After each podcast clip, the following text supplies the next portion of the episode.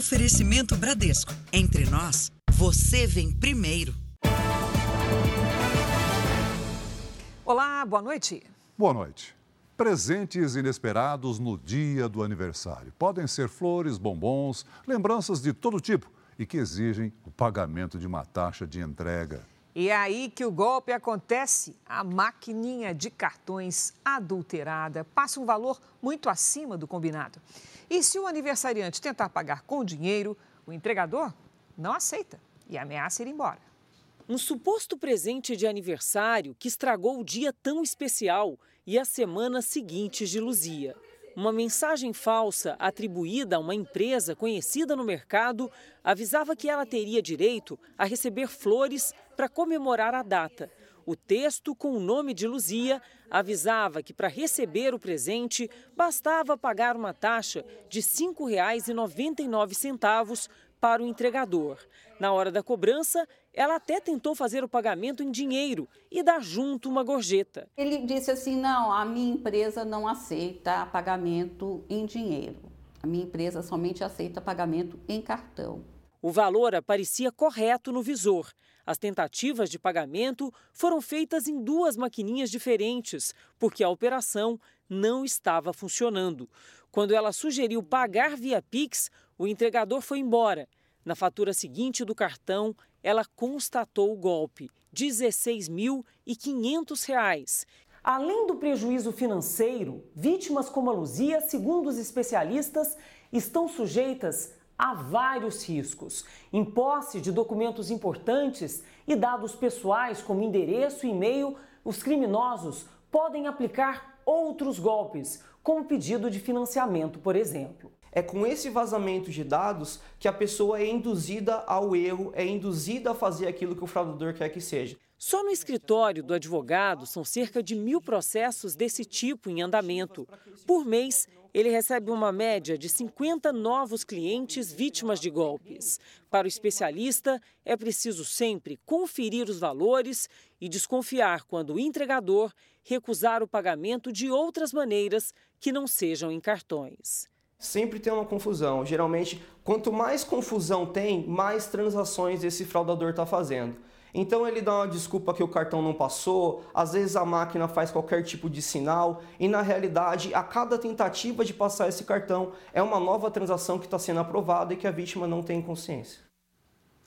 O homem suspeito de matar o integrante da equipe do cantor Pericles se entregou à polícia. Eduardo Santos foi morto durante uma discussão num posto de combustíveis na Grande São Paulo.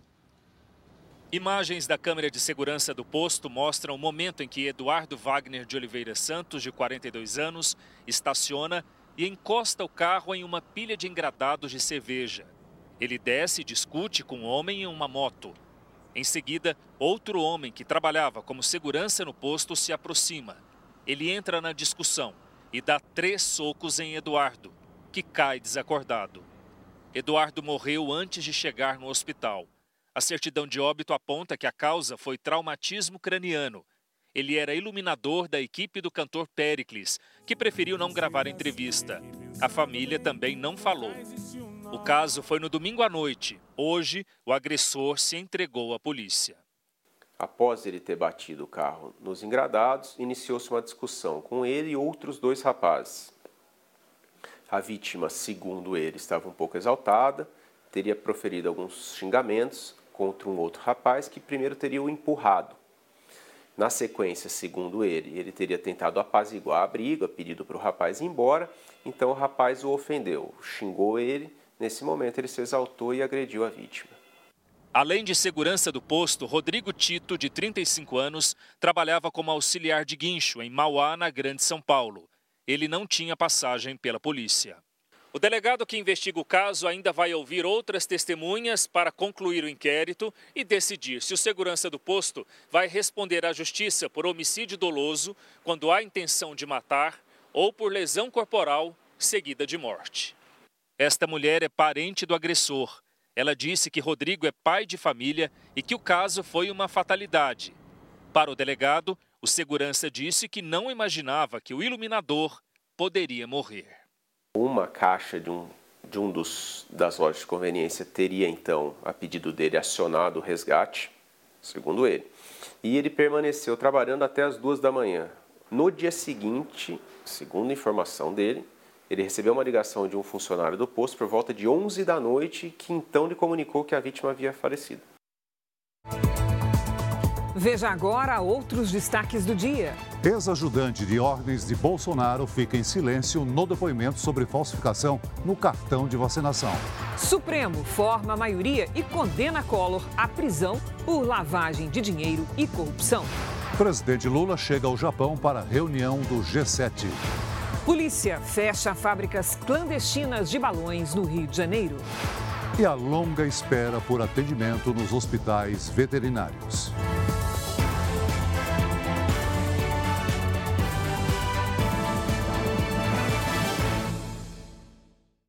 Oferecimento: Bradesco, cursos e soluções para organizar sua vida financeira.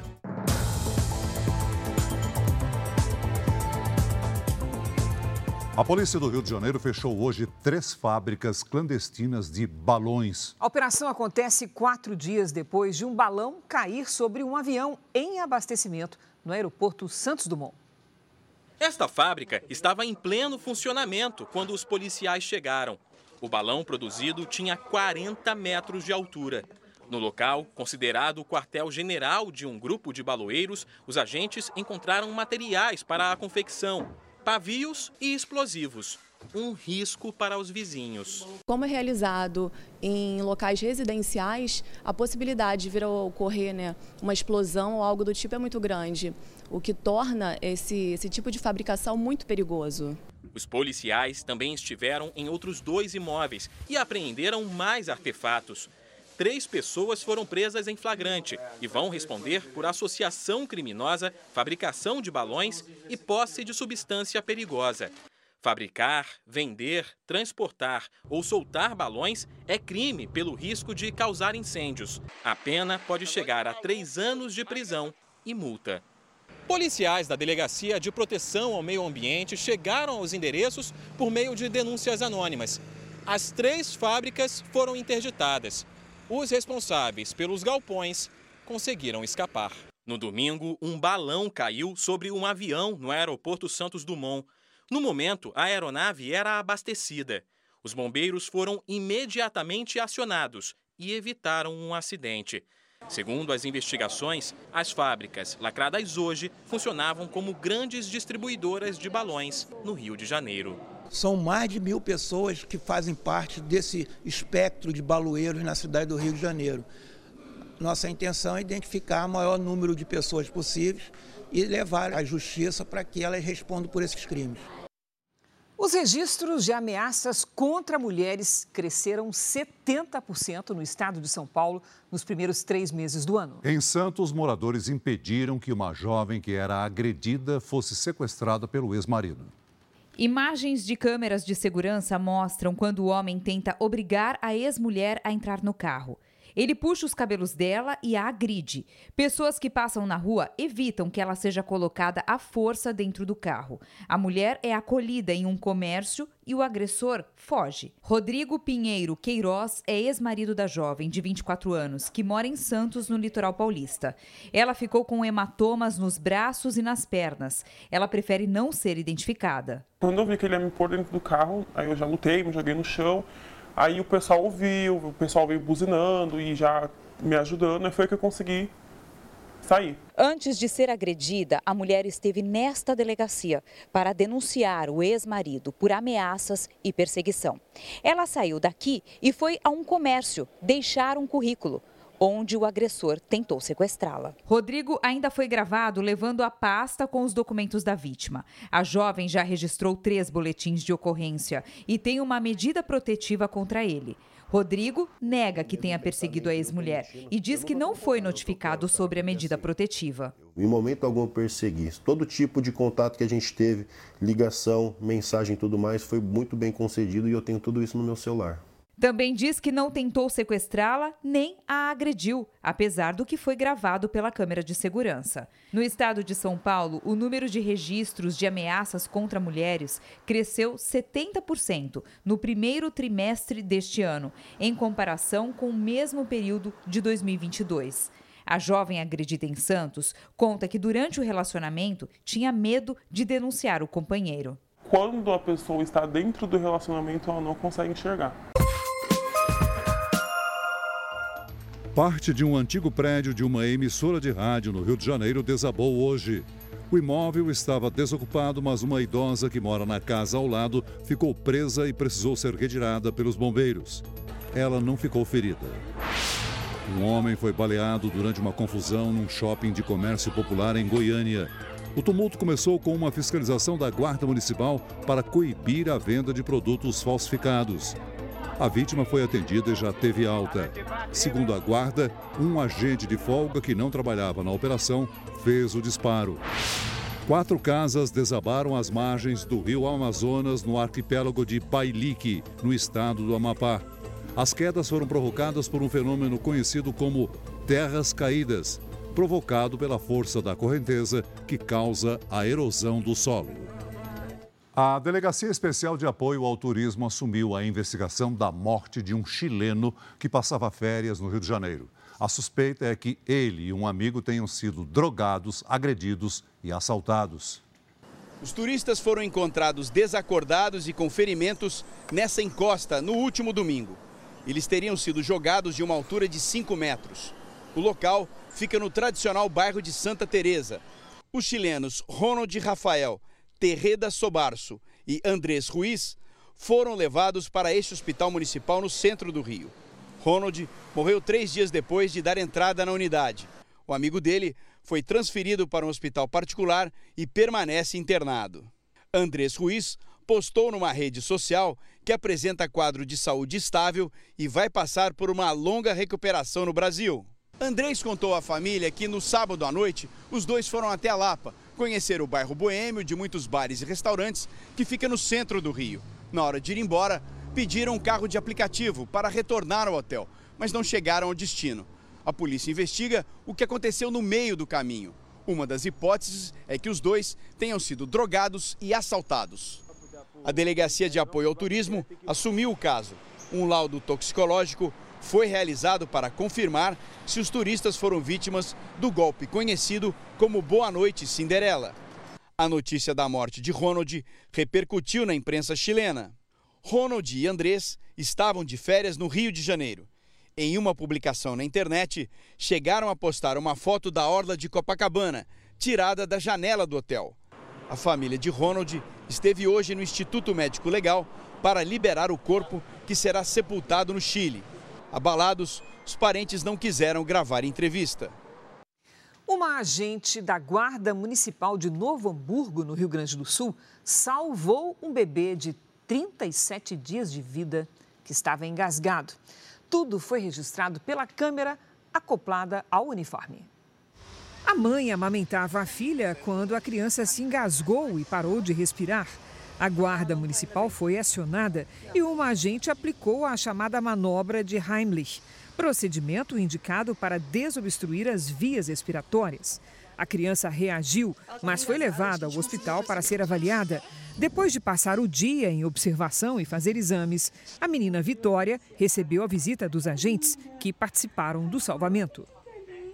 A taxa de desemprego no primeiro trimestre no Brasil é a menor para o período desde 2015. Ainda assim, 9 milhões e 400 mil pessoas estão sem trabalho. A maior dificuldade é a falta de qualificação. Jeane está entre os que conseguiram um emprego. Há quatro meses ela procurava uma vaga e, por indicação de uma amiga, foi contratada nesta lanchonete. Há uma semana, ela atua como atendente e conseguiu a tão sonhada carteira assinada. Eu estava precisando muito, porque só eu e eu aqui na cidade grande. Nos três primeiros meses deste ano, a taxa de desemprego no Brasil foi de 8,8%, a menor para o período desde 2015, quando fechou em 8%. De acordo com o IBGE, os estados com as maiores taxas de desocupação foram Bahia, Pernambuco e Amapá. A gente teve um aumento da desocupação que é aquela dispensa daquelas pessoas que são contratadas temporariamente nos períodos mais do fim do ano. E além disso, teve um aumento da procura de trabalho também, que é bem comum assim no começo do ano. A qualificação ajudou na conquista de uma ocupação. Os números mostraram que para os que têm nível superior completo, o desemprego foi menor do que entre os que não concluíram a faculdade. A taxa de desocupação foi maior entre as mulheres. Elizabeth reclama da falta de oportunidade. Ela se formou como pedagoga, mas ainda não trabalha na área. A gente chega, tem, tem 30, 40 pessoas pessoas concorrendo a uma vaga só. E aí eles exigem experiência. E atualmente na área de professora eu não tenho experiência. As maiores taxas de informalidade foram registradas no Pará, no Amazonas e no Maranhão. Quem conseguiu entrar no mercado formal dá a dica para quem busca a mesma alternativa. Não desista, gente. Está difícil, mas uma hora vocês conseguem. Você acompanhou aqui no Jornal da Record a aprovação ontem do regime de urgência que dá prioridade para a votação do arcabouço fiscal, aquele conjunto de medidas que vai tentar conter os gastos públicos. Pois bem, essa medida já refletiu no mercado financeiro. O Ibovespa, que é o principal índice da Bolsa de Valores de São Paulo, fechou hoje em alta de 0,59%. Já o dólar comercial também terminou o dia em alta, vendido a R$ 4,96. O presidente Lula já está no Japão, onde participa da cúpula do G7, o grupo das sete nações mais ricas do planeta. Por isso, a gente vai agora ao Japão conversar ao vivo com a nossa correspondente Silvia Kikuchi. Olá, Silvia, bom dia para você. Olá, Cris. Muito boa noite para você, para o Celso e a todos aí no Brasil. Lula chegou a Hiroshima já na madrugada desta sexta-feira aqui no Japão. É aqui que acontece o encontro dos países mais desenvolvidos do mundo.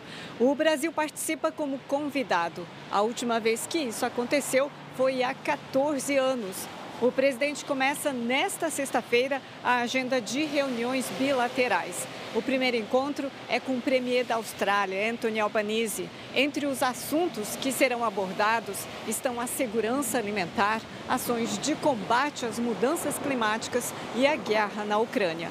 A previsão é que Lula volte ao Brasil apenas no domingo, pelo horário de Brasília. Cris Celso. Obrigada, Silvia. Se proteja da chuva por aí.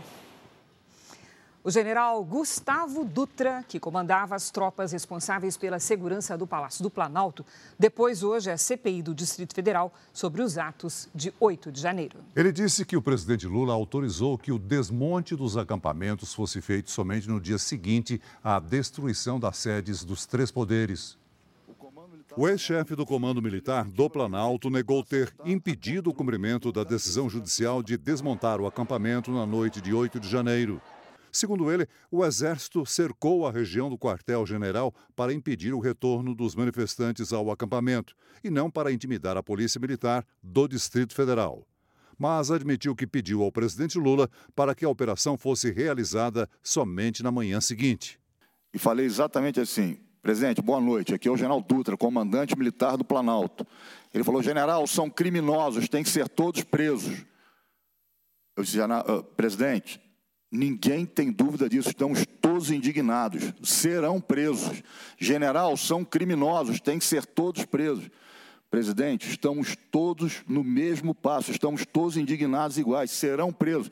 Só que até agora, nós só estamos lamentando dano ao patrimônio. Se nós entrarmos agora sem planejamento, podemos terminar essa noite com sangue.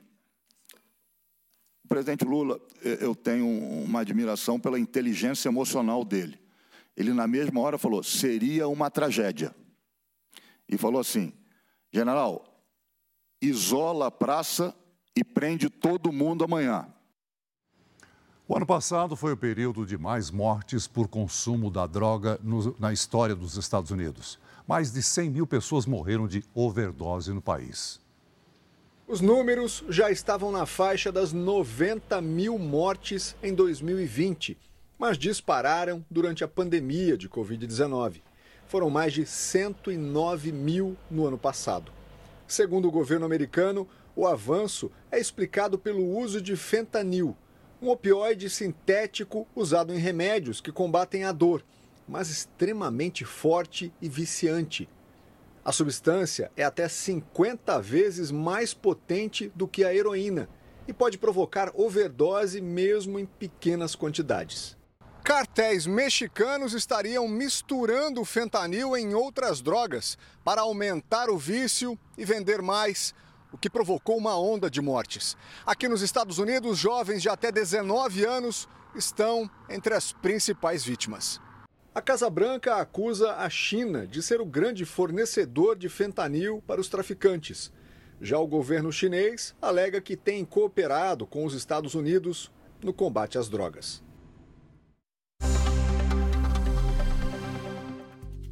Subiu para 13 o número de mortes provocadas pela chuva na região da Emília-Romanha, na Itália. Equipes de resgate ainda sobrevoam as áreas alagadas em busca de sobreviventes. Em Israel, milhares de pessoas foram às ruas para celebrar o Dia de Jerusalém. A marcha passou por bairros muçulmanos e, por isso, foi acompanhada por forte esquema de segurança. Não houve registro de incidentes. Em Gaza, palestinos protestaram contra a celebração, que consideram provocativa. Na cidade de Odessa, um bombardeio russo matou ao menos uma pessoa. O exército da Ucrânia afirma que interceptou outros 29 ataques. Uma criança de 8 anos morreu sob custódia da Polícia de Fronteira dos Estados Unidos. A menina era panamenha e estava detida com a família num centro de imigrantes no Texas. Ela tinha problemas cardíacos. É a segunda morte em 15 dias em abrigos dos Estados Unidos. Faltam 13 dias para terminar o mês de maio e cidades da Bahia já atingiram a média de chuva esperada para o mês inteiro, enquanto outras regiões estão vivendo uma seca. Então vamos conversar com a Lidiane Sayuri. Lid, por que, que uma parte do país está vivendo a seca e a outra chuvas intensas? A explicação está justamente na estação, no outono, viu, Cris? Boa noite para você. Celso, muito boa noite, boa noite a todos.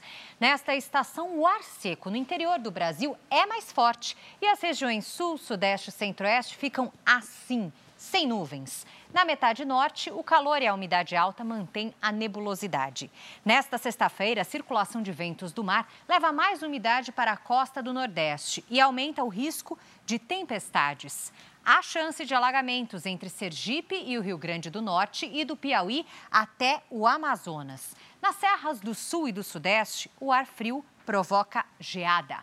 À tarde, sol e poucas nuvens do Rio Grande do Sul até o oeste da Bahia.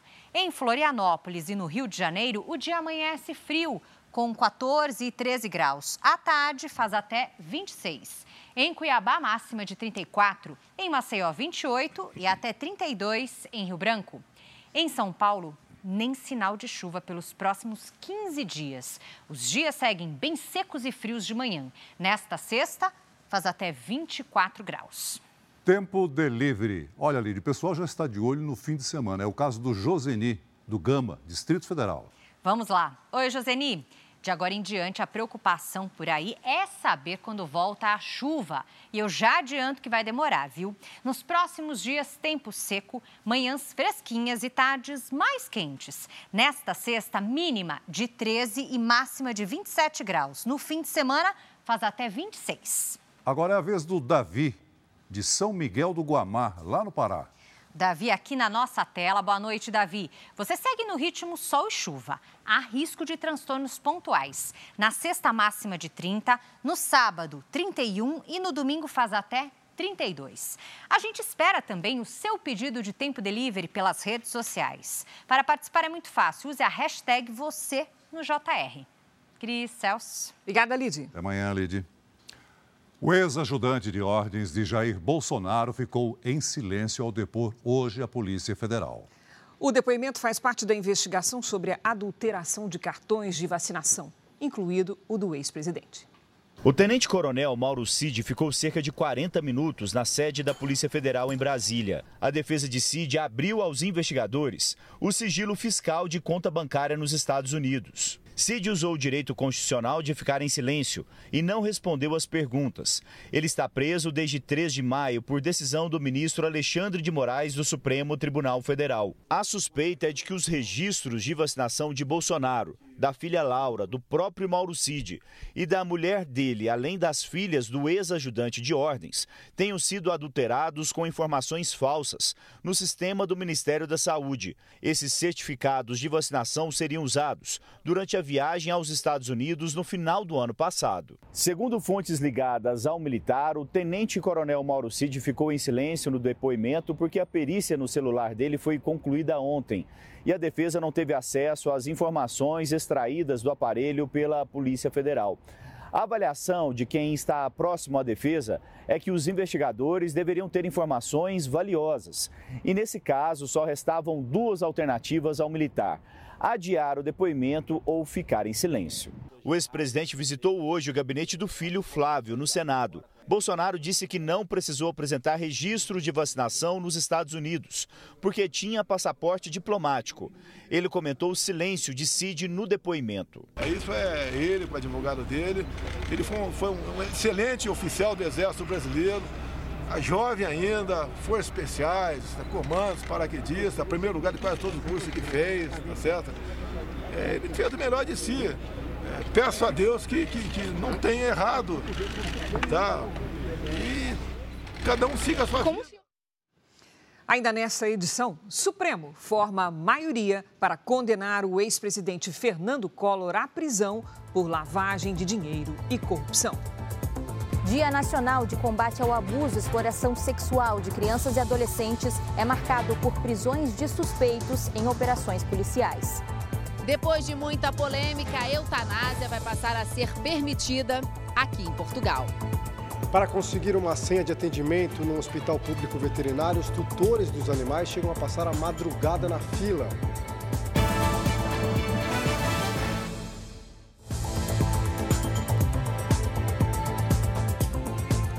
Presidente de Portugal sancionou a lei que permite a eutanásia. Com isso, pessoas com mais de 18 anos poderão pedir ajuda para morrer se tiverem uma doença grave e incurável. O presidente português Marcelo Rebelo de Souza sancionou a lei depois de tentar impedir que fosse aprovada. Disse em nota que foi obrigado por dever constitucional. O projeto foi aprovado cinco vezes pelo parlamento nos últimos três anos. A versão final estabelece que a eutanásia só é permitida em casos em que o suicídio assistido seja impossível devido à incapacidade do paciente. Ou seja, o profissional de saúde é o responsável por aplicar uma substância letal a pedido do doente, enquanto no suicídio assistido, o próprio paciente toma os medicamentos. Pessoas com mais de 18 anos poderão solicitar assistência para morrer se tiverem uma doença grave e incurável ou alguma lesão extrema que provoque um sofrimento insuportável. Críticos ao projeto dizem que o tema não passou por um referendo para que a população pudesse opinar. O governo tem agora 90 dias para definir os detalhes para a aplicação da lei.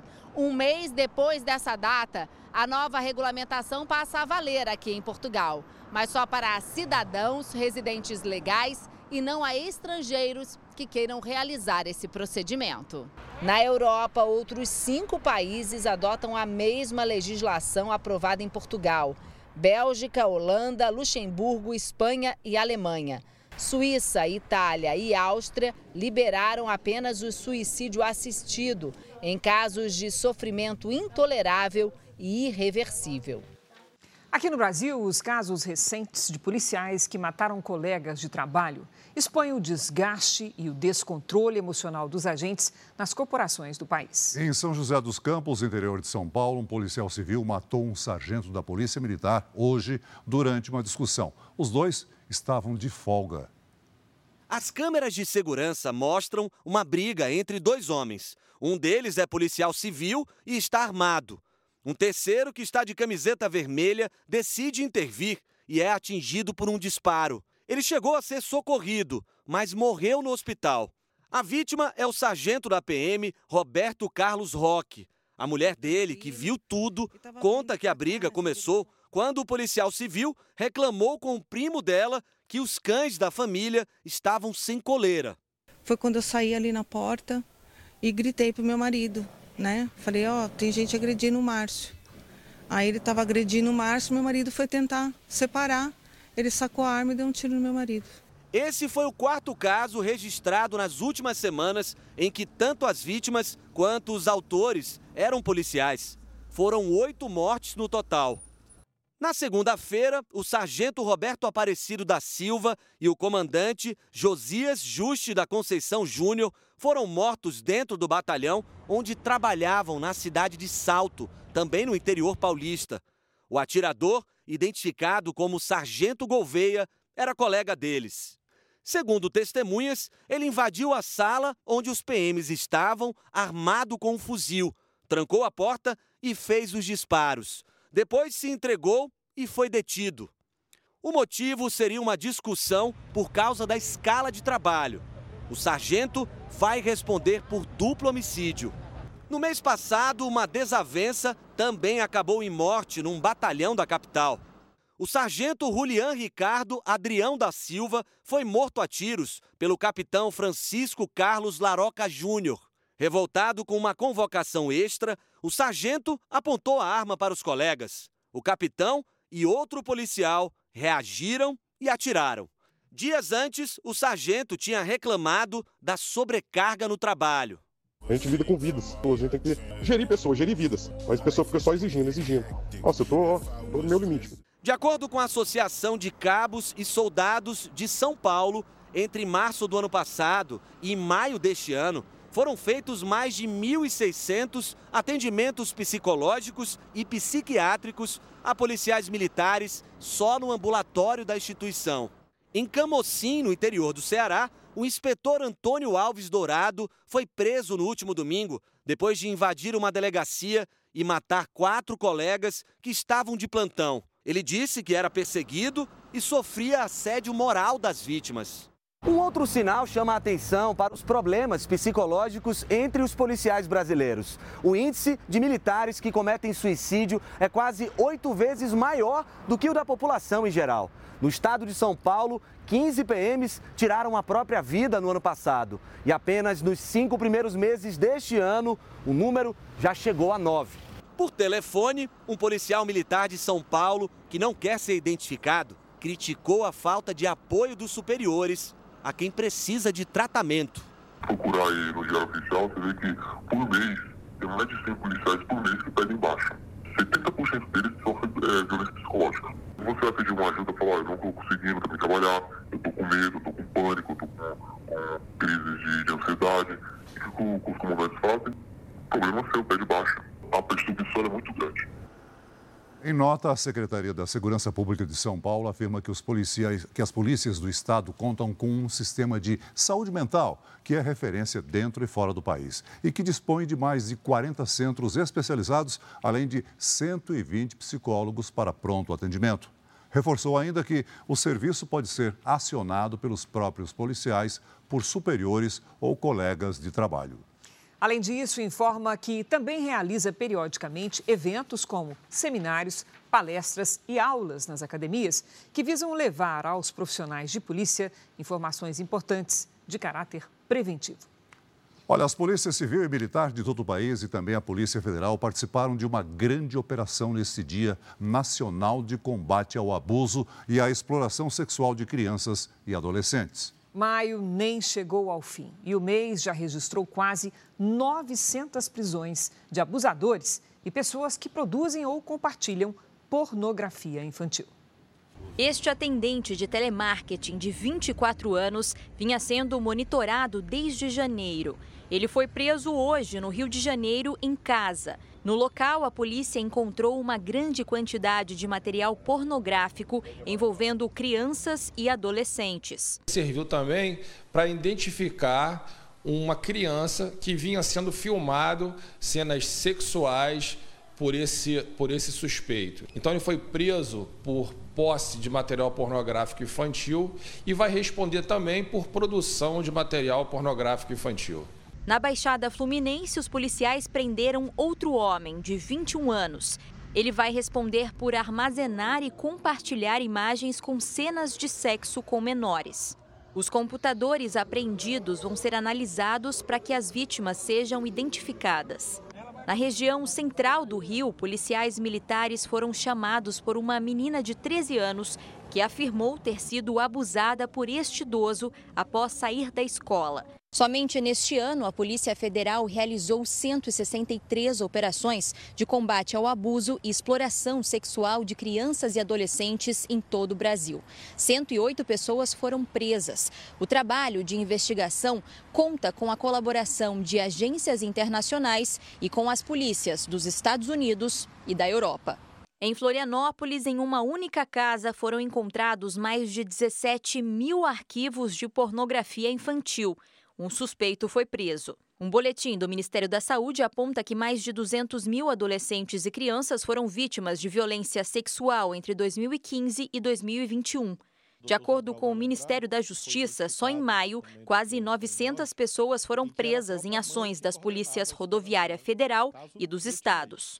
Quando nós estamos vendo que no último, num único mês, nós temos quase mil pessoas presas, 877 presos mostrando que há a necessidade, e nós faremos isso, estamos fazendo isso, é, da intensificação desse monitoramento como uma prioridade nacional para a proteção das famílias, notadamente das crianças e adolescentes. O Supremo Tribunal Federal formou maioria para condenar o ex-senador Fernando Collor à prisão por corrupção e lavagem de dinheiro. Fernando Collor é acusado de receber quase 30 milhões de reais em propina, no caso ligado à BR Distribuidora, subsidiária da Petrobras. O caso é um desdobramento da Lava Jato. Os ministros Alexandre de Moraes, André Mendonça, Luiz Roberto Barroso e Luiz Fux seguiram o entendimento do relator do caso, ministro Edson Fachin, de que Collor deve ser condenado por corrupção passiva e lavagem de dinheiro. O voto decisivo foi o de Carmen Lúcia, que também acompanhou o relator e fez uma reflexão sobre os casos de corrupção no Brasil. Esperamos que isto, este também julgamento e que todos os julgamentos venham para que a gente dê cobro a uma dívida pública, política, histórica, social no Brasil. Que as pessoas pensem mais no exercício das funções públicas, dos cargos públicos, que são da maior nobreza, da maior honradez e da maior necessidade para uma república que ainda tem chagas sociais, chagas éticas, chagas históricas tão graves a serem percorridas. Faquim também pede que Collor seja condenado por organização criminosa e sugeriu quase 34 anos de prisão para o político, em regime inicial fechado. Mas a pena ainda será definida pela corte na semana que vem. Ainda faltam os votos dos ministros Dias Toffoli, Gilmar Mendes e Rosa Weber. A defesa de Collor afirmou que o ex-senador não cometeu crime e tem plena confiança de que até a proclamação do resultado final, essa convicção irá prevalecer. Uma ventania arrancou um sofá de uma varanda em Ankara, capital da Turquia. Um morador registrou a cena que viralizou nas redes sociais.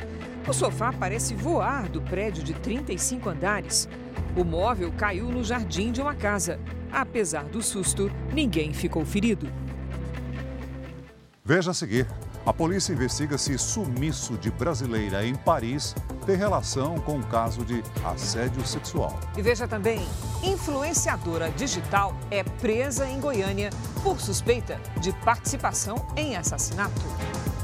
Abandono de animais cresce e Prefeitura de Salvador instala câmeras para monitorar o crime. O drama de quem tem um animal doente em casa e não pode pagar um veterinário particular, você vai ver na nossa série especial.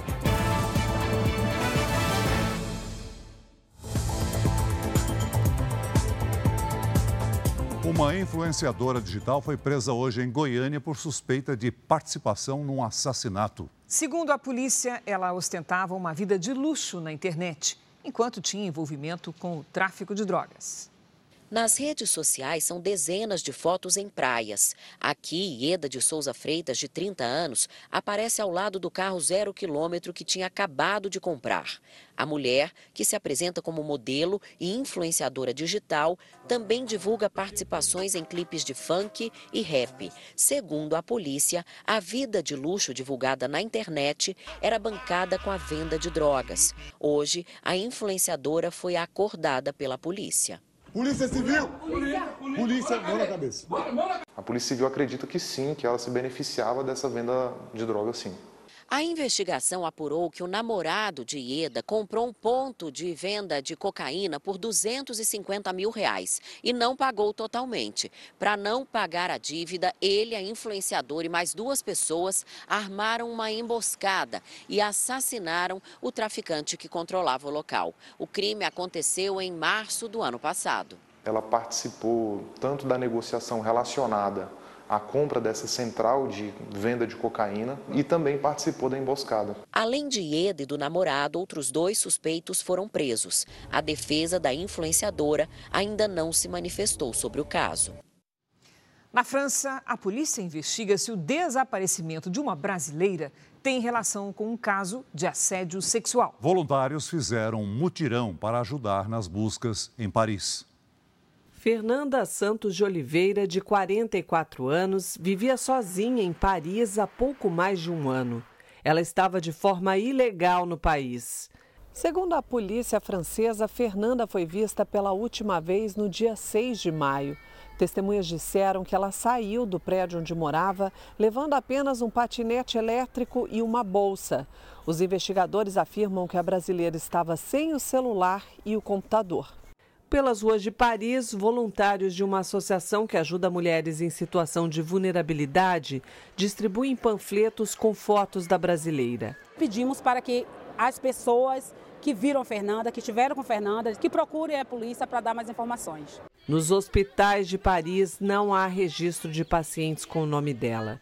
Os investigadores não descartam a possibilidade de Fernanda ter tido um surto. Um amigo da brasileira, que não quis se identificar, diz que ela sofria de depressão. A família de Fernanda mora em Botucatu, no interior de São Paulo, e está preocupada com notícias de assédio sexual que ela enfrentava no restaurante onde trabalhava. Ela falou é, que ela vinha, que ela estava sofrendo com esse caso, que a pessoa estava incomodando ela e ela já não sabia mais o que fazer porque ele estava cercando ela assim por todos os lados. 300 mil cães e gatos vivem soltos pelas ruas de Salvador. A estimativa é da prefeitura que adotou medidas para enfrentar o problema. Nesta semana, câmeras foram instaladas na região da Orla para flagrar os casos de abandono e responsabilizar os tutores. Este cãozinho abandonado foi parar nos trilhos do metrô. Os trens tiveram que reduzir a velocidade até o animal ser resgatado por funcionários da estação. Em outro ponto da cidade, o flagrante é de um homem que deixou na rua uma caixa cheia de gatos. Na orla da capital baiana, mais de 300 animais foram abandonados desde o início do ano. Segundo os moradores, toda semana, pelo menos cinco gatos são deixados neste local. Todos os dias estamos aqui passando por esse, essa tristeza e abandono diariamente. Salvador tem pelo menos 300 mil cães e gatos abandonados nas ruas. A prefeitura incentiva as doações por quem não quer ou não pode mais criar os animais. Também promove campanhas de vacinação e castração, mas a cidade não tem abrigos públicos. São ONGs como esta que se mantêm com a ajuda de voluntários que acolhem os bichos diversos filhotes aqui que foram jogados no lixo, onde a gente pega do lixo para tentar salvar. O abandono de animais é crime e a pena pode chegar a cinco anos de prisão. Para identificar os infratores, câmeras foram instaladas aqui na orla da capital baiana, onde muitos gatos costumam ser deixados. Os equipamentos registram as imagens mesmo com pouca luz. É um projeto piloto e a ideia é expandir para outras áreas da cidade. Se alguém for flagrado abandonando um animal, a central de monitoramento aciona a polícia. Contamos aí com o apoio de todos os órgãos envolvidos para que a gente possa, com efetividade, tratar o assunto de que abandono de animais é crime da cadeia e a gente precisa punir quem está fazendo isso. Virar a madrugada na fila, debaixo de chuva, com frio, tudo para cuidar da saúde de animais de estimação. Essa é a rotina de quem não consegue pagar pelo atendimento particular para o pet. A alternativa pública nas capitais brasileiras funciona, mas como a procura é muito grande, o serviço é demorado.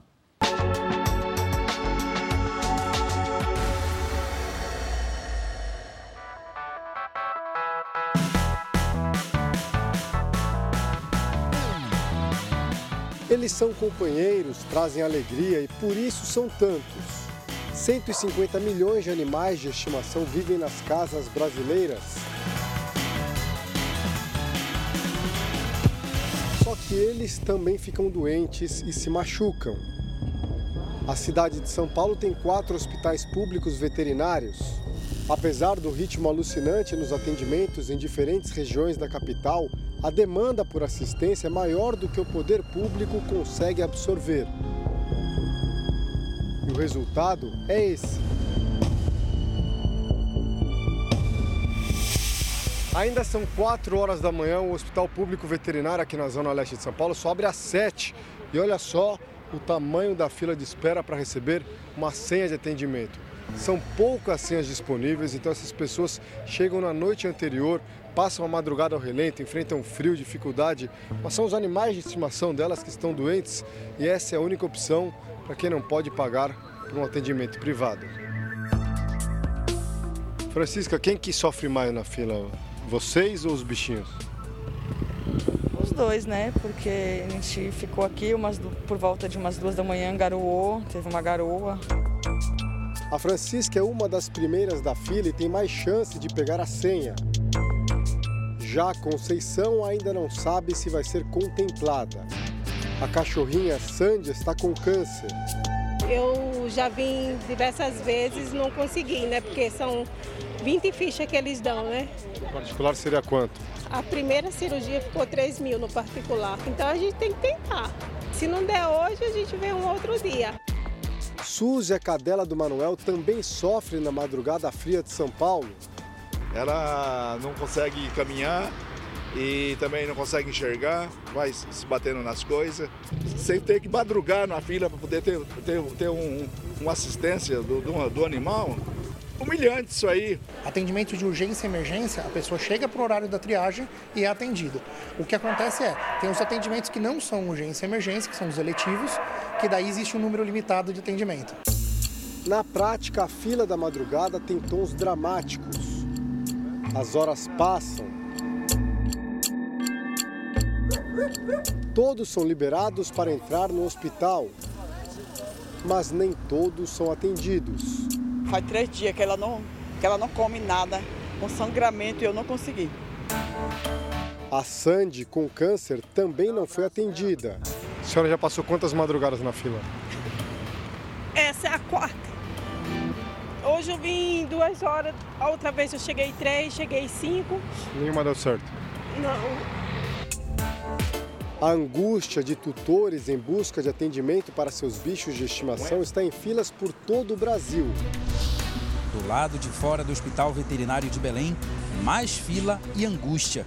Ela comeu um peixe que estava estragado. Aí depois passou uns minutos ela começou a passar mal. Ele fugiu, aí não demorou muito, uma moto bateu ele. O público-alvo aqui do hospital são pessoas que têm uma renda mínima de até dois salários mínimos. Em alguns casos, algumas pessoas não têm condições sequer de comprar um medicamento. Nós temos esse projeto que é a Farmácia Solidária, em parceria com distribuidores. Né? Então, eles abastecem a nossa farmacinha todo mês. Por mês, são realizados de 4 a 5 mil atendimentos. Essa gatinha tinha uma agulha atravessada no estômago.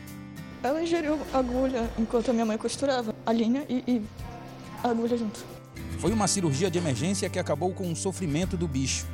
No primeiro hospital veterinário público da região norte do país, a fila anda e todos os animais são atendidos. Neste complexo público veterinário em Belo Horizonte, são distribuídas todos os dias 30 senhas para os tutores por ordem de chegada. E para garantir o atendimento, é preciso chegar bem cedo. 2h40 da manhã, da madrugada, né? Um pouco gelado, né? Trouxe coberto, travesseiro, café. A Carla trouxe até cadeira de praia para esperar. A fila é grande, mas compensa, porque igual ele, vai precisar de uma transfusão de sangue. Mesmo depois das 30 senhas, se o animal tiver em situação de emergência constatada por mim como veterinária, ele é atendido. Esta é a única unidade pública de atendimento veterinário em Belo Horizonte. A depender do caso, os animais chegam de ambulância. Do lado de dentro, atenção de qualidade com profissionais especializados, equipamentos para exames e até cirurgias. O petisco fez o ultrassom e recebeu a transfusão de sangue que precisava. Cabelo, um cão saudável com mais de 25 quilos, foi o doador. O Márcio encarou a temperatura baixa para cuidar da gatinha da filha. Eles chegaram às 5h15 da manhã neste posto de atendimento em Viamão, na Grande Porto Alegre. A gente estava dentro de casa e a janela estava aberta. Parecia que ela estava com frio e daí ela ficou doente e a gente tive que trazer aqui. Júlio é peruano, vive no Brasil há mais de 50 anos. Está na fila porque o cachorro foi atropelado. Júlio resume o sentimento que faz tutores enfrentarem o que for preciso para cuidar do bichinho de estimação. Eu adoro bichos e vale a pena sim, porque ele é muito legal, faz parte da família, é muito alegre, se diverte bastante, brinca bastante. Numa fila como esta, a solidariedade se faz presente. A Paula não conseguiu atendimento a Sky por um problema no cadastro. Muito triste porque eu não sei mais o que fazer. Mas o seu Júlio incluiu a cachorrinha em sua ficha para ela poder passar no veterinário. E principalmente porque eu adoro bichinhos, são mais legais que os seres humanos. O Jornal da Record de hoje termina aqui. Essa edição na íntegra e também a nossa versão em podcast estão no Play Plus e em todas as nossas plataformas digitais. E à meia-noite e meia tem mais Jornal da Record. Você fica agora com a série Reis. E logo depois da novela Jesus, descubra ao vivo quem vai ocupar as últimas vagas da mansão em A Grande Conquista. Ótima noite para você. Boa noite.